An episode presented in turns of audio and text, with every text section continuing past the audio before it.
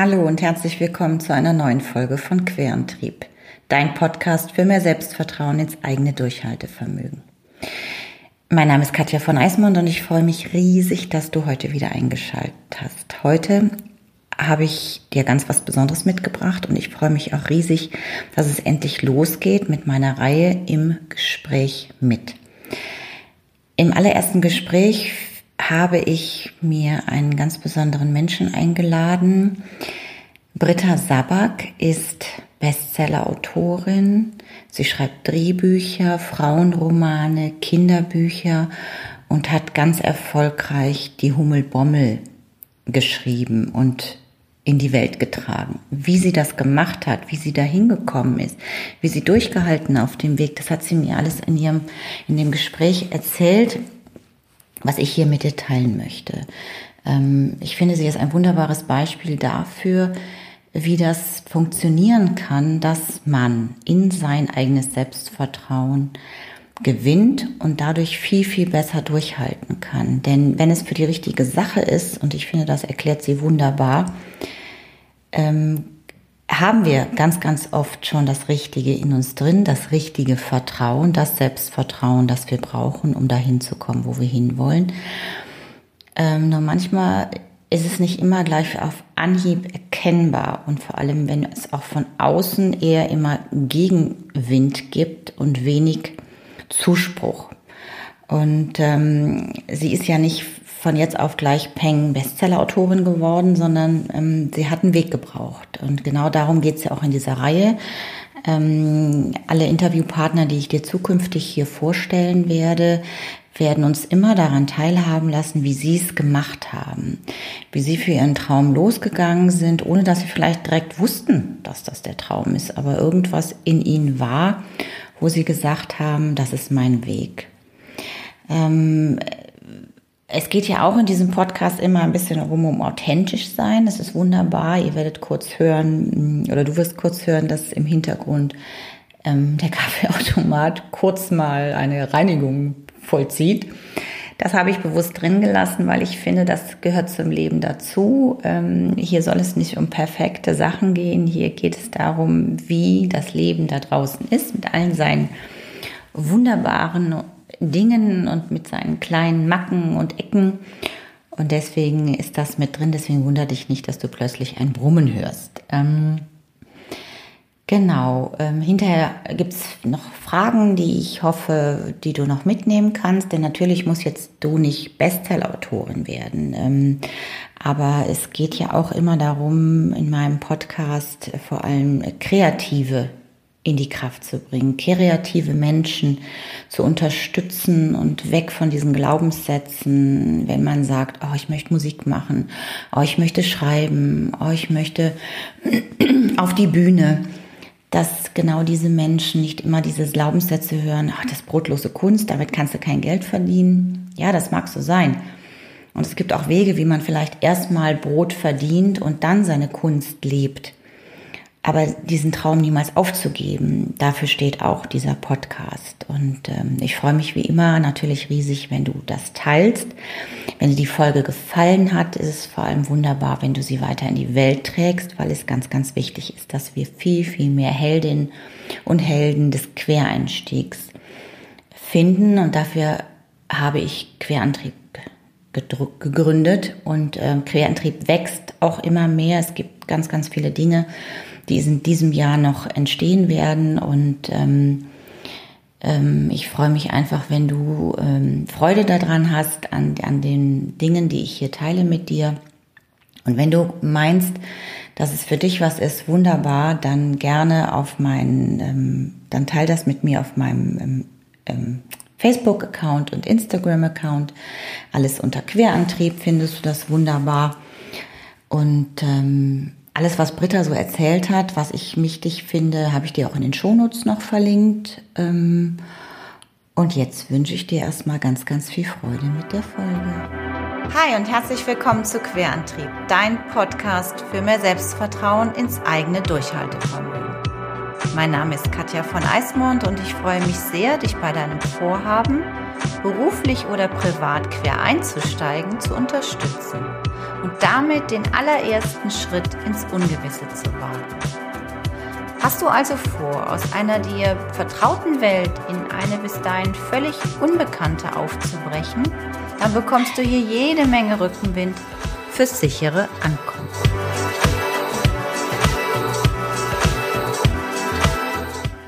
Ich lasse jetzt einfach mal laufen, fang schon mal an und ich würde. Genau, stell mal irgendeine Frage. also, wir machen erstmal Begrüßung. Also, ich freue mich riesig, riesig, riesig, dass ich heute hier sein darf in Henne und die Britta Sabak im Podcast habe. Hallo. Herzlich willkommen. Ähm, ja, als ich mich hier so auf den Weg gemacht habe aus äh, Langenfeld zu dir, habe ich so gedacht, ah, Trostorf ist doch gar nicht so weit weg und jetzt bist du hier in die Nähe hingezogen. Ähm, wir kennen uns, das wollen wir noch mal kurz sagen. Ähm, genau, Britta Sabak ist eine Autorin das habe ich jetzt noch gar nicht gesagt. Mhm. Und wir kennen uns, weil wir, ähm, weil du einmal bei uns in einem, bei einer Veranstaltung warst. Genau, eine Lesung ne, in der Wasserburg. Die habe ich organisiert und da war ich ganz mutig, dich anzuschreiben, mhm. ob du vielleicht dir vorstellen kannst, in unsere Wasserburg zu kommen. Und da genau, hast du das war sehr schön. Pippa erzählt. Genau. Seitdem haben wir Kontakt. Und jetzt ist, hat ja, ist ja der Podcast raus und dann habe ich gedacht, ähm, du wärst ein wunderbares Beispiel dafür zu erzählen. wie man es nicht macht. nee, wie man es macht. Wie man durchhält, durchhält, durchhält. Weil äh, damals schon hast du mir erzählt, wir haben gerade so resümiert, das ist fast vier Jahre her, hast du mir erzählt, dass du an acht Projekten gleichzeitig arbeitest. Mm. Ich mhm. glaube, dass das inzwischen noch ähnlich ist oder vielleicht sogar mehr. Mehr. Ja, ja.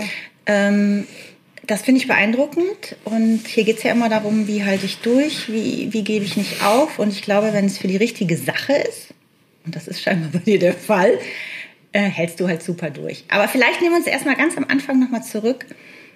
Da gab es auch noch mal ein Leben, glaube ich, vor dem Autorensein. Tatsächlich. Mhm. Fühlt sich aber so an, als wäre das äh, wirklich ein anderes Leben. Ich habe ja studiert und bin dann Personalerin geworden und habe in einer großen Firma Führungskräfte betreut, die eingestellt, äh, entwickelt oder auch wieder gefeuert.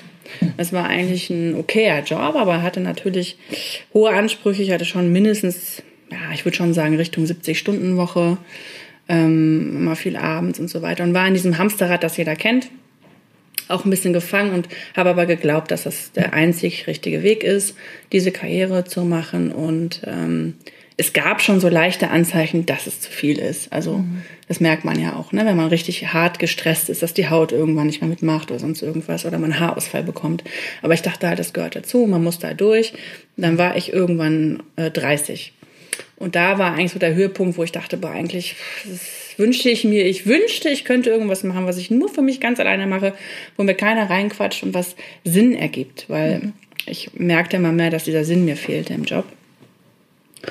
Und ähm, dann wurde ganz plötzlich die Firma, also ohne äh, große Anzeichen vorher verkauft an so ein amerikanisches Unternehmen und es wurden 150 Leute entlassen und ich war natürlich dafür zuständig und habe diese Abwicklung gemacht und anfangs hieß es, dass die Personalabteilung nicht äh, betroffen ist und am Ende dann doch und ich habe mich dann sozusagen selbst abgewickelt. Mhm. Und okay. ähm, ich war also die 150. Habe dann meinen Karton, wirklich wie im Film, meinen Karton mit meiner Orchidee, Nein. die ich da geschenkt bekommen habe zum Anfang, die dann auch natürlich schon vertrocknet war, äh, da reingestellt und alles. Ähm, ich glaube, ich habe sogar noch einen Bleistift geklaut. Yeah. Oder war es ein Kuli? Ich weiß nicht mehr. Auf jeden Fall irgendwas habe ich geklaut. und ähm, bin mit diesem Karton nach Hause und es war irgendwie 12 Uhr mittags und es war halt sehr überraschend. Also es war nicht angekündigt, dass das so passieren würde. Ganz, äh, ganz plötzlich wurde das so entschieden. Das heißt, weder mein Partner noch meine Freunde wussten davon und ich saß dann mit diesem Karton zu Hause auf dem Sofa und dachte, was mache ich denn jetzt? Es ist 12 Uhr mittags, was macht man denn dann da so? Soll ich jetzt Fernsehen gucken? Soll ich jemand anrufen? Soll ich, was soll ich denn jetzt machen? Und dann habe ich gedacht, okay, wein doch erstmal eine Runde, weil es ist ja ganz schrecklich, dass du jetzt gekündigt worden bist. Und dann wollte ich weinen, aber es kam nichts. Und dann habe ich gedacht, okay, du spürst eigentlich keine Traurigkeit, sondern nur Erleichterung. Und das war eigentlich der Punkt, wo ich dachte, okay, dann war das nicht der richtige Job. Ja, und es ging recht schnell. Und da bin ich so zwei, drei Tage im Wald spazieren gegangen mit einer Bekannten damals, die auch in dem Haus gewohnt hat Also nicht am Stück spazieren, sondern immer mal wieder. Und habe dann mit ihr drüber gesprochen ähm, und hat sie gesagt, mach doch jetzt einfach mal, was du schon immer machen wolltest. Weil ich hatte natürlich auch eine Abfindung bekommen und so mhm. weiter. Und dann hatte das ist zu irre, das kann ich nicht machen. Also ich war ja in diesem Hamsterrad und dachte, man, ne, man müsste da wieder rein. Und ähm, dann habe ich mir aber gedacht, komm, du hast ja nichts zu verlieren, du bist ja schon im Eimer jetzt gerade. Ne? Also du hast ja deinen, deinen Höhepunkt, den du erreicht hast, wieder verloren und dann kannst du es auch probieren. Und dann habe ich komischerweise mir ein halbes Jahr vorher hatte ich mir einen Laptop gekauft. Ich wusste gar nicht wofür. Der stand die ganze Zeit da rum. Dann habe ich ihn aufgemacht und habe angefangen, damals Pinguinwetter zu schreiben. Also ein. Frauenbuch, ein Frauenroman. Äh, da ging es um eine Hauptfigur, die gekündigt worden ist und ihr Leben wieder neu aufbauen muss. Und das war wirklich wie wenn man eine Prosecco-Flasche schüttelt 30 Jahre lang und dann öffnet und dann kam das so rausgeschossen. Und ich habe das in sechs Wochen runtergeschrieben, dieses Buch. Und ähm, super, super schnell gewusst oder gemerkt oder gespürt, dass da ist was. Also das ist es. Das ist es einfach. Natürlich hatte ich keine Ahnung. Ich hatte keinen Kontakt zu irgendeinem Schriftsteller. Ich hatte in der ganzen Familie niemanden, der jemals geglaubt hätte, dass man davon leben kann oder irgendeine Ahnung von dem Handwerk. Ich wusste also wirklich exakt gar nichts. Und ähm, das ist natürlich schwierig, vor allen Dingen, wenn du denkst, dass du eigentlich dazu nicht daran zu glauben, das zu tun. Deshalb habe ich einfach mit mir selber einen Deal gemacht, habe gesagt, komm, verstickst es mal an die Verlage und wenn es klappt, dann kannst du gucken. Ansonsten machst du einfach weiter als Personalerin und so weiter.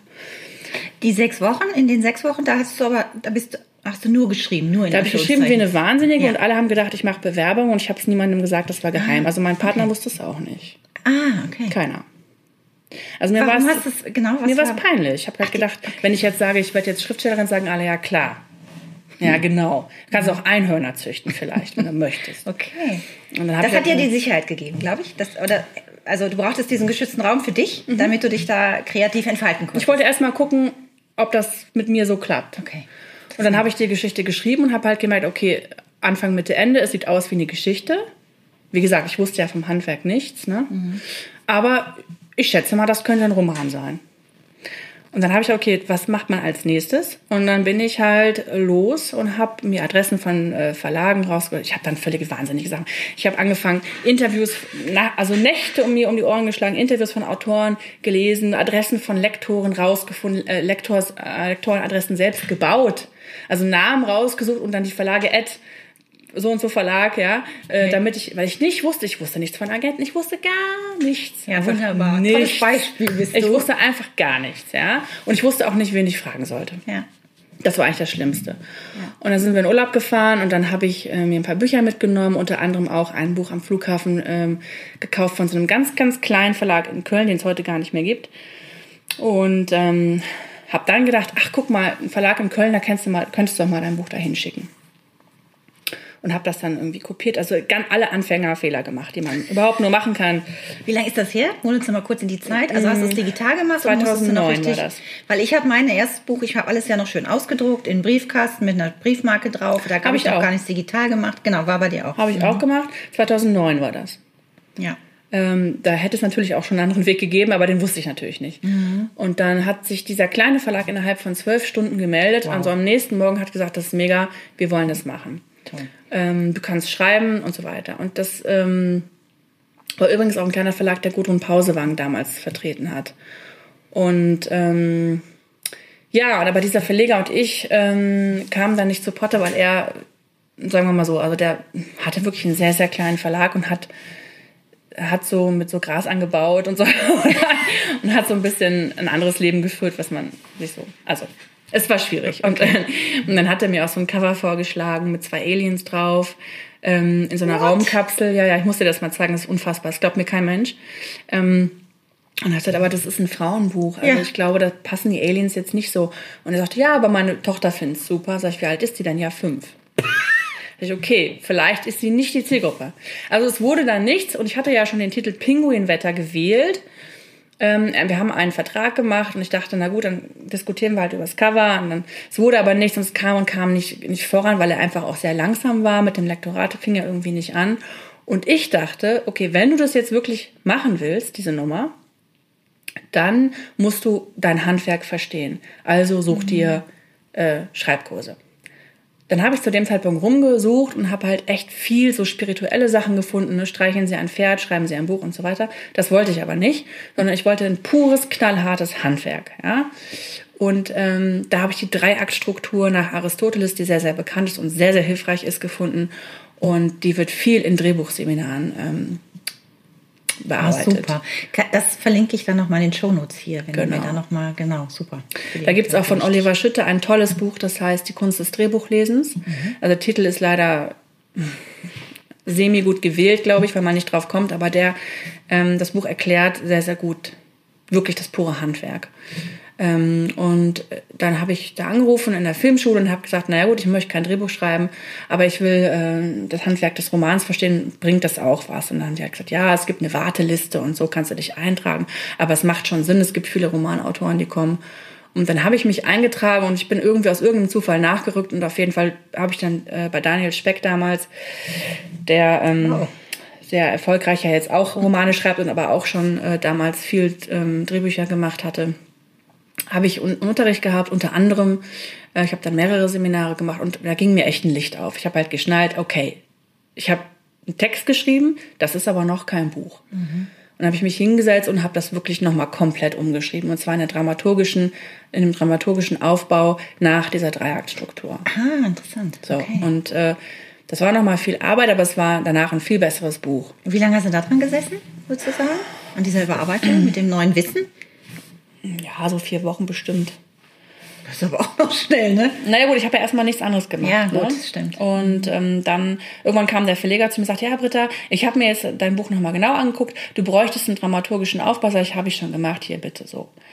Ähm, und dann, dann habe ich aber in, der, in dem Zeitraum dieses, dieses, äh, dieser Seminare natürlich auch Kontakte geknüpft und auch gemerkt, mhm. es gibt ein Wissen, das ich brauche, wenn ich das wirklich machen will, diese ganze Nummer hier. Und ähm, dieser Verleger war einfach nicht derjenige, der mir die Antworten geliefert hat.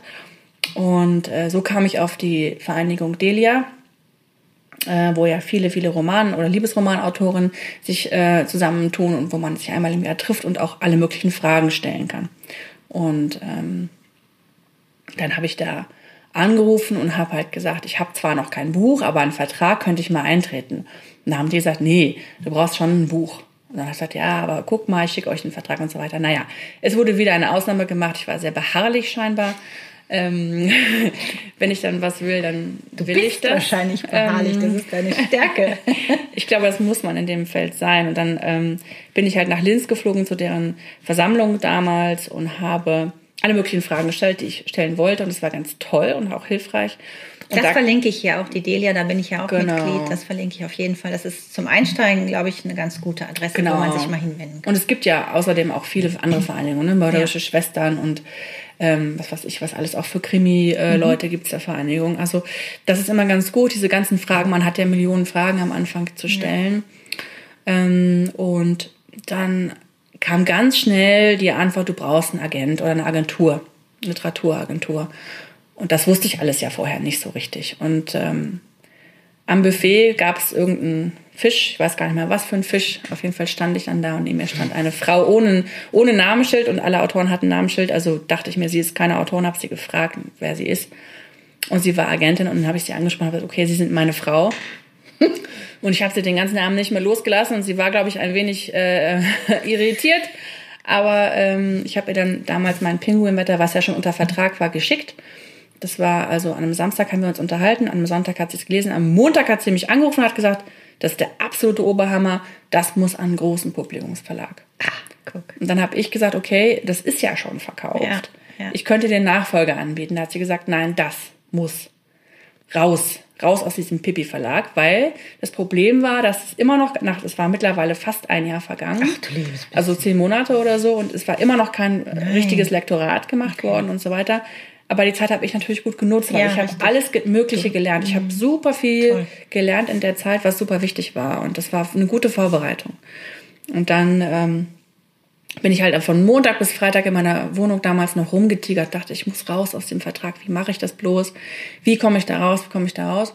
Und am Freitagnachmittag kam eine Mail von dem Verleger, der Verlag ist insolvent, wir können aus den Verträgen raus. Nein, hör mal. Ja, und dann habe ich sie angerufen und gesagt, okay, ja, und dann ging es eigentlich recht schnell. Dann ist mein äh, mein Debüt bei Basta Lübbe erschienen und wurde ein Spiegelbestseller. Und das war natürlich die Entscheidung. Äh, dabei zu bleiben. Der Weg dahin ist jetzt natürlich sehr, sehr verkürzt dargestellt. Mhm. Ich habe natürlich massiv Geldprobleme gehabt. Ne? Ich mhm. habe dann irgendwann mal die ähm, Abfindung auf, aufgebraucht und so weiter. Ich habe auf dem Niveau von einer Studentin wieder gelebt, was schwierig war, weil ich ja vorher ganz woanders war. Ja. Aber ich habe das mit so einer großen Sicherheit gemacht, weil ich wusste, ich kann dir gar nicht sagen, woher ich es wusste, aber ich habe das Gefühl, dass es das ist. Ja, und dass das klappt. Also die Kraft hat durchs Durchhalten, also mit allen Konsequenzen, die da dran war. A, du hast viel gelernt. B, du warst finanziell an einem, an einem Punkt, wo du vorher lange nicht gewesen bist. Aber irgendwie diese, diese Sicherheit, also das, dein Durchhaltevermögen ist gekommen in der Phase durch die Sicherheit, dass, dass das nächste gut wird. Und woher kommt, also das hat ja. ja was mit Selbstvertrauen. Also irgendwas muss ja in dir ganz tief verpflanzt sein. Genau, das habe ich beim Schreiben gemerkt. Also als ich das erste Buch geschrieben habe, habe ich gemerkt, das ist es. Mhm. Ich habe immer gedacht, und es gibt ja dieses tolle Beispiel von dem Fisch, der auf den Baum klettern muss, ja. Ich musste immer als Fisch auf diesen blöden Baum und war nie happy da. Mhm. Und ich war endlich im Wasser und das habe ich gemerkt einfach. Ich habe das gemerkt. Und würdest du sagen, vorher, also ähm, gibt es irgendwie schon mal in deiner zurückblickenden, als du Kind warst oder so, hast du da schon eine Leidenschaft fürs Schreiben gehabt oder ist das jetzt dann erst 30 also rausgekommen? Glaube ich geheim. Ich hatte das nie äh, gesagt mhm. wahrscheinlich, weil meine Familie hat nicht das künstlerische Umfeld, die das gefördert hätten. Im Gegenteil. Und ähm, deshalb war das in meinem, in meinem Denken, in meinem Mindset überhaupt nicht verankert, dass man davon leben könnte. Das war wirklich wie wenn ich jetzt sagen würde, ich würde Einhörner züchten. Ja? Sehr guter Satz, ja. Ähm, und ich habe aber interessanterweise für eins meiner letzten Bücher Blackwood Briefe an mich, da bekommt die Hauptfigur Briefe äh, von ihrem ähm, älteren Ich aus der Zukunft, mhm. meine alten Tagebücher gelesen. Da war ich elf. Das sind so Pferdetagebücher gewesen, vorne so Pferdeköpfe drauf. Und ich wollte halt mal lesen, was ich damals mhm. halt so geschrieben habe. Und das war unfassbar. Ich habe in einem dieser Tagebücher einen Zettel, einen einzelnen Zettel gefunden, den habe ich aufgefaltet. Und da stand oben drüber in meiner echt süßen Babyschrift noch die 20 Bestseller der Britta Sabak. Und dann aufgelistet Nummer 1 mit Titel, Nummer 2, 3, 4, 5, 6, 7. Okay. Und da war ich elf. Und ich weiß ehrlich nicht, wie ich auf den Trichter kam. Und aber ich kann, konnte mich auch nicht daran erinnern, dass ich das je nee. aufgeschrieben habe. Aber wie gut, dass du die behalten hast. Ich habe mal, ich ärgere mich bis heute, ich habe alle meine Tagebücher weg. Ich habe sie irgendwann weggeschmissen, weil ich gedacht habe, Kinderkram brauchst du. Und ich ärgere mich jetzt mit Mitte 50 mhm. extrem, weil ich jetzt gerade auch oft immer wieder an so Punkten bin, zurückzugucken, was waren denn eigentlich meine Wurzeln? Mhm. Weil ich das ähnlich habe wie du mit der Geschichte. Ne? Also wie kreativ, wie schreiben. Meine Deutschlehrerin, oh Gott, oh Gott, die fand meine Aufsätze und alles, was ich geschrieben habe, Grotte. Also wie man auch so konditioniert wird von, von diesen ersten Eltern, mhm. Lehrer, Schule, Freunde, Umfeld. Ja gut, Schule ist sowieso eine schwierige Sache. Also ich kann mich erinnern, dass äh, im Deutschunterricht, wenn es darum ging, frei zu schreiben, das hat was bei mir bewirkt mhm. und ähm, ich habe auch immer vorgelesen, es gab auch mal super Noten und ich weiß, dass nach dem Vorlesen immer eine Stille im Raum war, ganz lange, mehrere Sekunden, wirkliche ganz harte Stille. Guck, und das habe ich gespürt. Das war eine Stille, die besonders war. Und da wusste ich eigentlich schon, dass das irgendwas bedeuten muss, mhm. aber ich konnte das nie erklären oder greifen. Aber wenn es darum ging, äh, Sachen zu interpretieren, wo es eine Vorlage für gab und es muss dann so und so aussehen, war ich immer schlecht. Also immer, wenn, ich, wenn mir jemand gesagt hat, was ich machen sollte, wurde es nicht gut. Sobald ich frei arbeiten konnte, wurde es gut. Und äh, deshalb habe ich mir das, glaube ich, auch gewünscht äh, damals in meinem Job mal wirklich was nur für mich alleine zu machen. Ich wusste, ich wusste halt nur nicht, was es sein sollte. Mhm. Ja, das ist jetzt so. Ne? Und ähm, und dann ist wann Pinguinwetter? Genau, dann ist dann 2012 erschienen, also drei Jahre später. Die drei Jahre waren ziemlich hart. Was war das deine Lehrjahre? Hart, ja, brutal. Lehrjahre habe ich immer noch. Hast du noch? Ja, immer weiter. Also ich, das ist ein stetiger Prozess. Du bist ja nie angekommen. Ja. Ich habe mich heute Morgen mit zwei anderen Autoren, äh, ähm, getroffen und beide sind auch schon länger oder genauso lang wie ich im Geschäft und beide haben auch gesagt, es hört nie auf. Mhm. Und für sich selber einzustehen ist das Ding. Also es ist eine tägliche Herausforderung ja. und das, äh, das, das löst sich ja nicht in Luft auf, nur wenn man mal einen Erfolg hatte oder so. Also das ist egal. Nee, das, da bleibt man dran. Und das, die drei Jahre waren hart finanziell natürlich und auch für den, für den Glauben, weil äh, niemand das ist übrigens die Kaffeemaschine. Ja, okay. Weil niemand ähm, weil niemand natürlich meinen Glauben verstehen konnte. Also wer soll das verstehen, was ich da spüre oder in meinem Kopf habe? Ähm, und viele in meinem Freundeskreis haben gesagt, ja, ja, jetzt macht sie mal so einen Quatsch und dann geht sie wieder zurück in den Job. Mein Partner hat immer gesagt, mach, womit du glücklich bist. Ne? Toll. Natürlich hatte er hatte damals auch äh, eine Weiterbildung gemacht. Wir hatten gar kein Geld, also äh, er konnte mich nicht unterstützen und ich hätte das auch nie gewollt. Also ich bin mhm. auch nicht vom Typ so. Das heißt, es war eine sehr eine echt taffe Zeit. Mhm. Mm, und ich weiß noch, dass ich wirklich so mit 3,52 Euro oder ich weiß nicht mehr genau was in den Supermarkt gegangen bin, habe dann so äh, mhm. von dem letzten zusammengekratzten Geld mir irgendwie eingekauft und dann stand ich an der Kasse und vor mir war irgendwie noch ein Typ und dann dauerte es länger und dann klingelte das Telefon, bin ich dran gegangen und dann bekam ich den Anruf, dass äh, Pinguinwetter äh, von 0 auf 12 in die Spiegelliste eingestiegen ist. Und ähm, dann habe ich meine Kreditkarte rausgeholt und gesagt, scheiß drauf. Ich wollte das sagen. Das, das kaufe ich erstmal ein Säckchen und ähm, so war das. Also äh, im, im Rückblick muss ich sagen, war das ein Irrsinn. Und woher ich diese Sicherheit genommen habe, weiß ich nicht.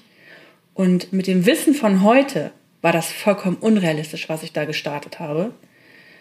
Ähm, ich weiß es wirklich nicht, was mir das gesagt Also warum ich so sicher war. Ich spürte irgendwas und dieses Gefühl kam mehrmals wieder in dieser Laufzeit von jetzt mittlerweile elf Jahren bei verschiedenen anderen Projekten, wo keiner dran glaubte. Und es ist immer wieder der Punkt, wo ich merke, okay, ich weiß für mich, dass es so ist. So. Und das ist dann der Punkt, wo man dann echt kämpfen muss. Also das heißt, du hast auch jetzt Projekte, die so in dir schlummern, die du erst, wo erstmal nicht direkt bei jedem so sagen, hurra, Britta, was für ein geiles Projekt, sondern erstmal auch so eine, so eine, ähm, ja, erstmal eine Vorsicht bei den anderen ist, aber du ganz genau weißt, dass es, dass es gut und richtig ist, dass du das Projekt Genau, so ein ziemlich bekanntes Beispiel ist die Hummelbommel. Ähm, das habe ich schon oft erzählt und ich glaube, mittlerweile weiß es echt jeder, weil auch alle genau, Verlage. alles, was du geschrieben hast, wird auch alles schön in den Shownotes ähm, verlinkt, damit nein, ihr alles findet von Weil alle Verlage haben es abgelehnt. Ernsthaft? Ähm, und es, mein damaliger Hausverlag hat auch gesagt, nee, also äh, nee, das ist, hat kein Potenzial und eine Hummel, die nicht fliegen kann, was soll denn das und so. Und außerdem habe ich halt zu dem Zeitpunkt auch noch Frauenbücher gemacht und alle haben gesagt, okay, bleib bitte in deiner Schublade, geh da nicht raus, weil mhm. äh, die Buchhändler und so weiter wollen das nicht. Aber mhm. ich habe halt gesagt, okay, die Idee ist so stark von der Hummel, die nicht fliegen kann. Außerdem gibt dir so vielen Menschen was, nämlich das Gefühl, dass du nicht gut genug bist oder das Gefühl der Unzulänglichkeit spüren ja alle mal. Ja. Und wenn du mit zu kleinen Flügeln geboren wirst, ergo, du hast vielleicht nicht die besten Voraussetzungen im Leben, kannst du trotzdem fliegen. So, das ist ja die Message. Und und dass die Hummel die tragen kann, war mir absolut klar. Und es gibt auch diese Meerpfanne-Hummel, dass sie eigentlich nicht fliegen kann und so weiter, weil der Körper zu groß ist. Und ich habe dann gedacht, okay, das müsste dann natürlich ein Kinderbuch sein. Es macht ja keinen Sinn, daraus einen Roman zu machen. Mhm. Ähm, und habe dann überall rumgesucht, weil ich dachte, okay, es müsste es doch bestimmt schon geben. Das ist doch so bekannt und so weiter die Hummel als, als Metapher und es gab es aber nicht. Und dann habe ich halt, wie gesagt, ein Kinderbuch draus gemacht. Ich hatte keine Ahnung von Bilderbuch. Ich wusste nicht, wie man es schreibt. War wieder. dein erstes Kind, also Pro Kinderbuch ja, war dein erstes Projekt? Wieder, wieder bei Null gestartet, wieder keine Ahnung, wieder einfach mal drauf los, so ne, wild wie immer mal. Und, ähm, und alle haben wirklich gesagt, sorry, nein. Echt? Das hätte ich nicht gedacht. Ähm, und meine Agentin hat gesagt, okay, Britta, komm, lass das mal ein Jahr liegen. Ich glaube, die hat sich gedacht, ich vergesse es. du machst ähm, alle Projekte mit der gleichen Agentur, mit ja. der gleichen. Ah. Und dann äh, nach einem Jahr kam ich wieder damit an, habe gesagt, du, die Hummel, ne? Okay. ähm, ist aber, musst du vorher wissen, mit Kinderbuch verdient man kein Geld. Ne? Also das ist dann, wenn echt nur ein Spaßprojekt und kannst den Fischbrötchen kaufen. So, Immer ne? dieses Ding, Geld verdienen. Ne? Und ich habe gesagt, okay, ich mache das auch nicht wegen des Geldes, sondern ich mache das, weil ich die Idee machen will und weil ich mhm. super stark finde. Und ich lebe von den Frauenbüchern, ist ja in Ordnung. So, und dann, wie gesagt, haben alle Verlage es abgelehnt, keiner wollte es machen, mein Hausverlag auch. Und im Nachhinein bin ich sehr froh, denn ich bin dann bei Ars Edition gelandet ähm, ich mache ja dieses Projekt zusammen mit Joelle Tolonias, die die Illustration macht, und Maite Kelly, die mm, die Songs singt, die wir zusammen schreiben und auch beim äh, Schreiben beteiligt ist. Und ähm, wir haben damals äh, uns so zusammengefunden, sind einfach ein super Team und bei Ars Edition ein tolles Zuhause gefunden, wo wir ja. wirklich einfach mega kreativ sein können. Und dann ist die Hummel auf Platz eins der Spiegel-Bestsellerliste gestiegen und Platz eins aller Bücher bei Amazon und war immer ausverkauft und wir sind jetzt in der 19. Auflage. Wow. Von diesem einen Buch und haben mittlerweile über 30 Produkte. Und, ist das nicht ähm, auch in andere Sprachen übersetzt worden, die Hummel? Ja, ich glaube in zehn Sprachen. Ja. Weiß gar nicht mehr. Viele. Und es gibt, es folgen jetzt noch ganz, ganz viele vollkommen wahnsinnige und irre Projekte, die ich jetzt nicht erzählen kann, Klar, weil es alles, alles noch ganz furchtbar geheim ja, ist. Aber ähm, es hat Dimensionen erreicht, die ähm, jedes Frauenbuch äh, übersteigen. Ja, Wahnsinn. Und das hat natürlich niemand gedacht. Also was ich jetzt ein paar Mal schon wirklich rausgehört und was man dir auch anmerkt, wenn du von diesem, von den Projekten, die deine Herzensprojekte sind, du machst das mit so einer Beharrlichkeit, aber trotzdem nicht mit so einer Bitternis, so nach dem Motto, äh, warum versteht mich keiner, das ist toll, sondern so dieses, ähm, ich weiß, dass es gut wird, vertraut mir und geht mit mir den Weg. Ja, ja. muss man. Ne? Also ich meine, ich kann ja keinen Verlag zwingen, das zu machen. Ich kann halt brennen und dann kann ich vielleicht versuchen, ein Feuer zu entfachen und manchmal klappt es eben, manchmal nicht. Und ähm, heutzutage bin ich froh, dass es halt bei den anderen nicht geklappt hat, weil ich mit Ars Edition sehr froh und glücklich bin. Mm, und wir einfach eine tolle Partnerschaft jetzt auch mhm. haben. Es hat sich nämlich ja so entwickelt, dass wir nicht nur Autoren sind. Denn wir machen ja nicht nur Bücher, wir machen ja jetzt richtig viele Projekte, Merchandise, es gab jetzt Stofftiere und so weiter und so weiter. Das, da kommt ja ganz viel. Und äh, da muss man einfach eine gute Partnerschaft haben. Mhm. Ne? Also würdest du sagen, weil es geht ja jetzt nicht, hören ja nicht nur Autoren zu, die oder Autorin werden wollen, sondern eben vielleicht auch Menschen, die einen anderen kreativen Buch oder überhaupt in eine andere Welt sich trauen wollen. Würdest du auch sagen, dass man einfach auch immer mutig bleiben soll, wenn sich Türen verschließen? Also wenn zum Beispiel bei dir ein Verlag sagt oder wie auch immer. Alle Verlage haben Nein gesagt. genau. Also haben sich ja viele Türen geschlossen bei dir. Ja, ja. Dass du immer weiter mutig bleibst und sagst, dann renne ich halt die nächste Tür oder klopf zumindest mal zart an. Also ich finde, das ist äh, sehr anstrengend. Es war auch damals für mich sehr anstrengend und es war ähm, kräftezehrend und man wird müde und ich glaube, da muss man halt unterscheiden. Also es gibt Ideen, die kann ich loslassen, wo ich einfach das Gefühl habe, okay, vielleicht ist, drängt das jetzt nicht zwingend, wenn es, ne, muss nicht sein, aber es gibt Momente, wo ich einfach genauer spüre, das ist es. Mhm. Und ich glaube, wenn man das Gefühl hat, wenn man davon selber überzeugt ist, dann ähm, überzeugt man auch andere. Ich habe ein ziemlich cooles Beispiel was wahrscheinlich keine, keine gute Werbung für mich ist. und zwar war ich äh, auf dem Weihnachtsmarkt. Ähm, das ist meine Backfisch-Story, erzähle ich jetzt auch immer wieder. Ähm, und habe dann da letztens ähm, zwei Backfische bestellt für meinen Partner und mich. Und ähm, dann sagte der Backfischmann, ähm, ja, dauert noch einen Moment, wir müssen mal frische nachbraten und so, stell dich mal kurz an die Seite. Und ich hatte das Geld schon in Hand und wollte es ihm geben und so weiter. Alles kleiner war so ein Kuddelmuddel. Ähm, und dann war der Kleine hat dann geweint und dann ging hin und her und irgendwann kam ich dann wieder und dann war der Backfisch fertig und dann sagt er, ja, 12 Euro. Und dann habe ich gesagt, ähm, das Geld habe ich dir gerade gegeben. Hallo? Ich bitte dich. Und er guckt mich an und sagt, ja, okay, stimmt. Und dann haben wir den Backfisch gegessen und so und sind nach Hause gegangen und so weiter. Zu Hause habe ich mich dann umgezogen und greife in meine Tasche, waren 12 Euro drin. Und das Beispiel, was ich damit sagen will, ist, mhm. ich war in dem Moment massiv überzeugt, dass ich ihm die 12 Euro schon gegeben habe und habe so überzeugt ihn angesprochen, dass er mir das, das geglaubt hat. Ja. Und natürlich kann ich das nicht faken. Ich kann nicht so tun, als wäre ich überzeugt, ich hätte 12 Euro bezahlt, sondern ich war es. Du warst es, ja. Und so ist es auch mit meinen Projekten. Wenn ich überzeugt bin, das ist es, dann ist das so. Ja, ich kann nicht so tun, als wäre ich überzeugt, weil ich denke, das ist ein Trend. Alle schreiben über Vampire, jetzt schreibe ich auch einen Vampirroman äh, und tue dann so, als wäre das das Ding. Das ist es nicht, sondern mhm. äh, ist die Chance, dass, dass ich aus einem Frauenbuch ein Bilderbuch mache über eine kleine Hummel und so weiter. Es hat keiner gesehen. Aber äh, ich habe gedacht, das gibt mir was. Also wird es auch anderen was geben. Und so ist es auch. Und in den Lesungen weinen ganz, ganz viele Mütter bei diesem Lied Du bist du ähm, weil die sich so ergriffen fühlen und weil dieses sich unzulänglich zu fühlen allen Menschen, äh, also alle Menschen irgendwie vereint, weil es alle haben.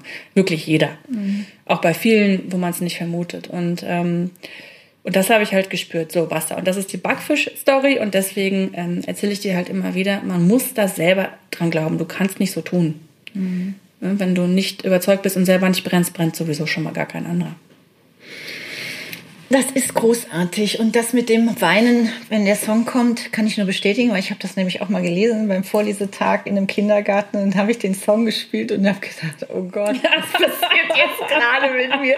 Und die ganzen Kinder waren auch so andächtig und hingen so an den Lippen und mit den Ohren in dem, in dem CD-Player. Mm. Ähm, also euch ist da wirklich auch ein ganz großartiges Projekt gelungen. Ja. Und ich, also da kann man nur froh und glücklich sein, dass du da wirklich dran geblieben bist. Ne? Und, aber wahrscheinlich, ich, also ich denke mal, irgendwas ist, steckt in dir, dass du das eben von Haus aus schon hast. Und jetzt halt den richtigen Kanal gefunden hast, wo du das auch leben kannst und wo du da dich auch mit vorher in deiner Personalgeschichte mm. wird das gar nicht so. Das war ja null kreativ. So, genau. Null, ne? Und ich wollte immer was machen, wo, wo ich einen Sinn drin erkenne. Und einen Sinn zu finden in seinem Job, das ist ja egal, ob man Häuser baut ja, oder egal. Bäume pflanzt oder Bücher schreibt, das ist ja völlig wuppe. Hauptsache, man selber sieht einen Sinn da drin. Ja. Das ist ja für mich die Erfüllung und das ist das Glück und die Freiheit und das, ja.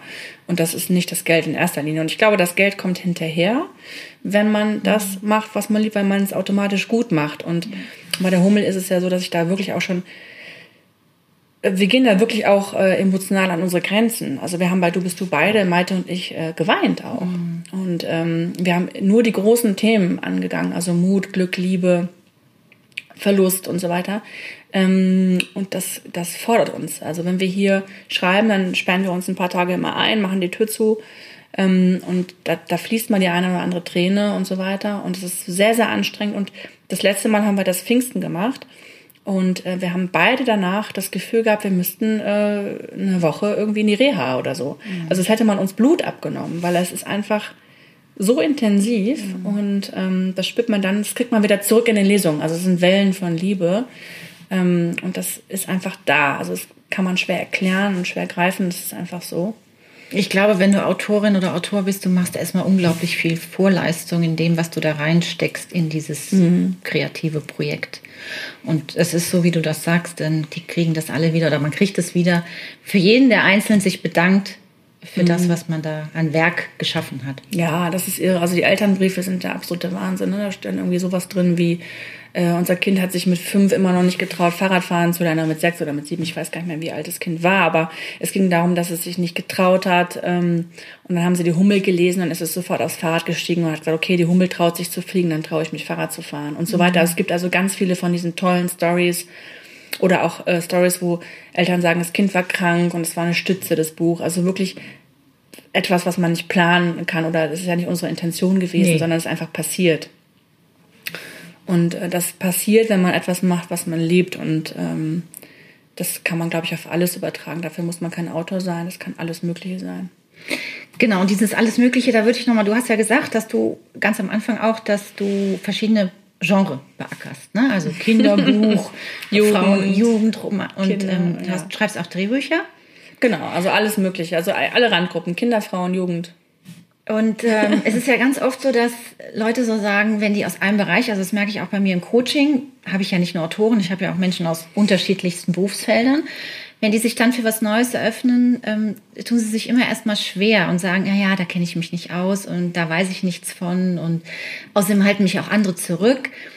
Ähm, dieses, ich mache alles unter meinem Namen auch, alles, weil manche schreiben ja auch, es gibt ja Autoren, die haben fünf, sechs Pseudonyme mhm. und beackern jedes äh, Genre unter einem anderen Pseudonym. Mhm. Und Menschen, die jetzt irgendwie andere Berufsfelder haben, wollen vielleicht auch dann gucken, dass sie nicht unbedingt ja, was anderes machen, was jenseits ihres Dinges ist. Also wie, wie, wie gehst du damit um? Was, weil du sagst, och, ich mache das alles unter meinem Namen Britta Sabak. Mhm. Also ich äh, schreibe nicht nach Genre, sondern die Ideen kommen zu mir. Mhm. Das ist der Punkt. Und äh, welche Idee zu mir kommt, die geht ja nicht durch einen Genrefilter, sondern die kommt einfach. Und dann entscheide ich, ob ich sie mache oder nicht. Und erst danach entscheide ich, was ist denn das für eine Altersgruppe oder für ein Genre. Und wenn ich die Idee gut finde, finde ich sie gut. Und dann mache ich sie. Also so rum eher. Ähm, ich setze mich ja nicht hin und sage, ah, jetzt möchte ich gerne das Genre so und so schreiben. Mhm. Das ist eigentlich genau andersrum. Und ähm, ja, das, das birgt natürlich auch, ähm, also ist, sagen wir mal so, es ist der schwerere Weg. Genau. Einfacher wäre es, wenn ich jetzt von Anfang an nur Frauenbücher geschrieben hätte. Ist ja für alle einfacher, für meine Agentin, für mich, für die Welt, die Buchhandlung, alle. Für alle Menschen, für meinen Partner und so weiter. Ist aber jetzt nicht so. und ähm, dadurch, dass ich mich aber auch in ein anderes Feld getraut habe, wie zum Beispiel die Hummel, und ich hatte ja auch keine Ahnung, ich mein Gott, ich hab, hatte auch keine Erwartungen daran wir haben, wir knacken jetzt dieses Jahr die Millionenauflage. Ähm, ähm, hatte ich auch nichts zu verlieren. Ich habe mir gedacht, naja gut, wenn es nichts wird, dann, dann halt nicht. Ähm, und man wächst da halt so rein. Ne? Und ähm, ja, und das hat mein ganzes Leben verändert. Wenn ich mich nicht getraut hätte, dann wäre ich nicht an dem Punkt, an dem ich jetzt bin. Weil die Hummel verschafft mir jetzt auch Freiheiten, die ich vorher nicht hatte. Mhm. Ne? Also das heißt, es ist schon toll. Es war auch wieder ein Türöffner. Und ich glaube, diese Türöffner kommen immer wieder mal in so Wellen. Da muss man aber auch offen für sein, die Tür auch aufmachen. Absolut. Ne? Also wenn dann sowas kommt. Heißt natürlich nicht, dass man jeder Idee wie verrückt nachjagen muss. Es gibt auch hunderte Ideen, die ich immer wieder verwerfe, weil ich denke, na okay, vielleicht ist jetzt nicht die Zeit oder ist nicht stark genug und so weiter. Es muss ja auch irgendwie Sinn machen. Aber ähm, ich finde, dieses Trauen ist immer wichtig und Mut wird immer belohnt. Doch, das ist so. Hm. Und dass du da so immer so, ähm, so zielsicher deinen authentischen Weg folgst, also mit allem, was du sagst, das sind meine Ideen, die teile ich mit, egal ob sie vielleicht völlig absurd sind, aber ich bin da mutig genug, den, den, das auch laut auszusprechen. Das ist auch ein Prozess, würdest du sagen, wo du jetzt hingewachsen bist durch deine Arbeit als Autorin? Ähm, oder war das auch schon immer so in dir angelegt? Ich glaube, das war schon ein Charakterzug. Ähm, ich glaube, wenn du freiberuflich bist, musst du ein bestimmter Typ Mensch sein. Mhm. Also ich glaube, als Freiberufler musst du ähm, Pfade gehen, die noch nicht so beackert sind. Da gehst du, glaube ich, bis in Waldweg neben der Spur lang. Das kann aber auch schon mal anstrengend sein. Ne? Ja, super anstrengend. Ist es. Kann man sich nicht schön reden. Und dafür braucht man Werkzeuge, ne? Irgendwie, um, um da durchzukommen, durch den Dschungel, genau, durch also den Wald. Beharrlichkeit ist ein Ding, was ähm, ich merke. ich habe manchmal das Gefühl, dass die Verlage auch denken, okay, jetzt kommt die schon wieder. Äh, aber ähm, wie gesagt, bei der Hummel zum Beispiel hat sich sehr ausgezahlt und natürlich äh, ist es auch nicht so, dass jede Idee immer zündet und dass jedes Buch knallt. Ne? Ähm, das ist natürlich nicht so. Und das ist aber auch okay, so ist es halt im Leben. Und ähm, dann macht man halt beim nächsten Buch weiter. Also das ist etwas, was mich nicht auffällt zum Beispiel. Also wenn auch mal ein Buch sich jetzt nicht so monströs gut verkauft, ähm, dann, dann mache ich trotzdem weiter. Also das äh, ist dann in dem Moment vielleicht, dass man sagt, okay, schade um die Idee oder es hat nicht funktioniert, da waren ein paar Faktoren, die nicht gut waren. Vielleicht war das Cover falsch gewählt, vielleicht war es der falsche Zeitpunkt, vielleicht war die Idee nicht stark genug, vielleicht, vielleicht, vielleicht ähm, hält mich aber nicht auf, äh, wieder was Neues zu machen. Also das äh, gehört irgendwie dazu. Ich hätte jetzt, wir haben ja schon eine ganze, also zwei, drei Sachen wollte ich gerne noch mit dir besprechen. Das allererste wäre nochmal, wenn du jetzt, weil du am Anfang gesagt hast, du hast dann deine Schul Abitur wahrscheinlich gemacht, mhm. ne? Und dann war ja die Frage, was mache ich? Und dann hast du ja einen Weg eingeschlagen der jetzt wahrscheinlich weit weg ist von dem, den du ja jetzt mal, weil du hast ja was mhm. ganz anderes studiert. Wenn du jetzt aus dem, aus deiner Weisheit, ich nenne das immer so ganz gerne, die du ja jetzt schon erlangt hast, ich finde, das ist ein Wort, was man sich ruhig auf die Fahne schreiben kann, wenn man viele Jahre schon für sich was im Leben ja, erlebt hat und dadurch eine, eine Erfahrung und eine Weisheit für sich erlangt hat ne, für die eigene Welt. Was würdest du der Britta sagen, die jetzt mit dem Abitur fertig ist, äh, die vielleicht schon einen Funken von oh, Kreativität ist meins und ich möchte damit mein Geld verdienen. Was würdest ja. du dir heute raten? Also ich würde eigentlich sagen, fang sofort damit an. Diesen ganzen Umweg, alle sagen immer ja und die sieben Jahre als Personalerin und die sechs Jahre des Studiums, die haben dich ja auch viel gelehrt. Ja, haben sie sicherlich. Ähm, trotzdem brauche ich das alles nicht. Also der Studienabschluss, den ich habe, der hat kein Mensch jemals wieder danach gefragt. Ähm, und dieser ganze Druck, den man sich macht mit Noten und dies und das, ist völlig also überbewertet. Mhm. Mm, und ich würde einfach sagen, geh dahin, wo dein Herz für schlägt. Und ich hätte mich damals nicht getraut, weil ich einfach keine Ahnung hatte, dass es wirklich ein Beruf ist, in dem man einfach ganz normal Brotjob ne, macht und so weiter. Ähm, ich hätte gerne früher angefangen. Ja. Ich hätte nicht diesen großen Umweg gebraucht. Man weiß nicht, wofür ist es gut und so weiter. Aber ich hätte am liebsten zehn Jahre früher angefangen, also dann schon mit 20. Ähm, und auch weiß ich gar nicht, ob ich das Studium wirklich gebraucht habe. Ich wollte Journalistin werden, ursprünglich mal. Und dann wollten es aber alle und alle wollten was mit Medien machen. Das fand ich dann auch blöd. Dann habe ich ein Jobangebot bekommen aus dem Nichts und habe dann den anderen Weg eingeschlagen. Und ähm, also wirklich... Äh, gebraucht habe ich es nicht. Ich hätte darauf auch verzichten können. Also sich trauen und sich da irgendwie aus seiner Intuition einfach folgen eigentlich. Ne? Ja, also wahrscheinlich ist, ist, das auch mit 18, 19, 20. Heute machen sie ja noch viel früher Abitur. Ja. Wahrscheinlich ist das auch echt schwierig, aber ich glaube, dieses, ne, Eltern haben ja auch oft so dieses Bedürfnis, ah, lern mal was Sicheres und was Anständiges. Und ich meine, ich bin auch mit solchen Glaubenssätzen groß geworden und man macht das ja dann und verfolgt es ja auch, weil man ja auch glaubt, dass Eltern es besser wissen. Aber im Nachhinein denke ich auch oft, warum nicht das ausprobieren? Was kann tatsächlich so wahnsinnig Schlimmes passieren? Ja gut, ich meine, selbst wenn man scheitert, ähm, dann scheitert man wenigstens mit Spaß. Ja, ich kann auch in einem Job, den ich hasse, scheitern. Also das ist auch Mist. Ja. Ähm, von daher, nee, also ich würde bei meinem Kind jetzt auch sagen, wenn der ähm, mit, was weiß ich, 15 sagt, ich möchte den kreativen Beruf machen oder mit 17 oder wie alt auch immer, dann würde ich sagen, ja, go for it. Ne? Dann gib aber auch Gas, dann tu auch alles und lerne, was, ist, was du brauchst dafür mhm. und, und so weiter. Ähm, da würde ich ihn nicht zwingen, diese Laufbahn zu machen, die ich gemacht habe. Nee.